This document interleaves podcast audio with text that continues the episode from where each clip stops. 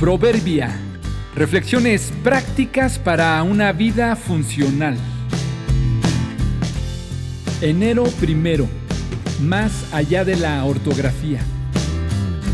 El lugar de Dios en nuestra vida revela mucho de nosotros y de nuestro liderazgo.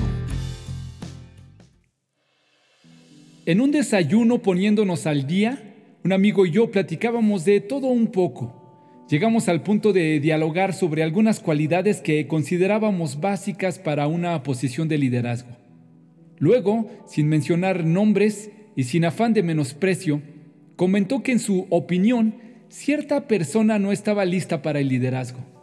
De inmediato me llamó la atención su argumento. Solo para que te des una idea, me dijo, todavía escribe Dios con D minúscula.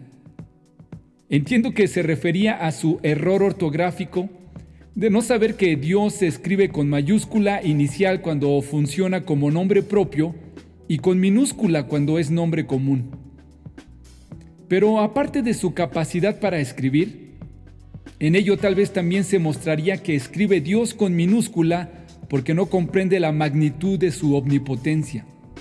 Y a nuestro entender, quizá también en ello se reveló algo más que un simple error ortográfico. Opino que el lugar que le damos a Dios y la posición que Él ocupa en nosotros está estrechamente ligado con el desarrollo de nuestra vida y por supuesto con el ejercicio de nuestro liderazgo. Surgen así de manera natural una serie de preguntas que nos ayudan en la indagación.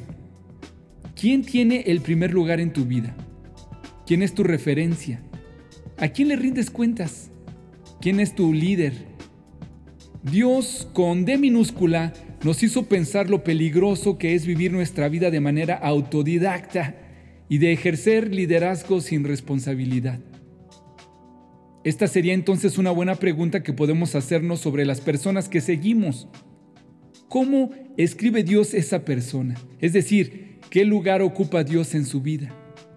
Por supuesto, esta es una buena pista para saber para dónde vas tú y sobre qué fundamentas tu liderazgo y tu capacidad.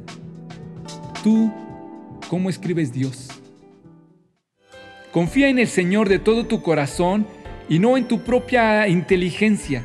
Reconócelo en todos tus caminos y Él allanará tus sendas.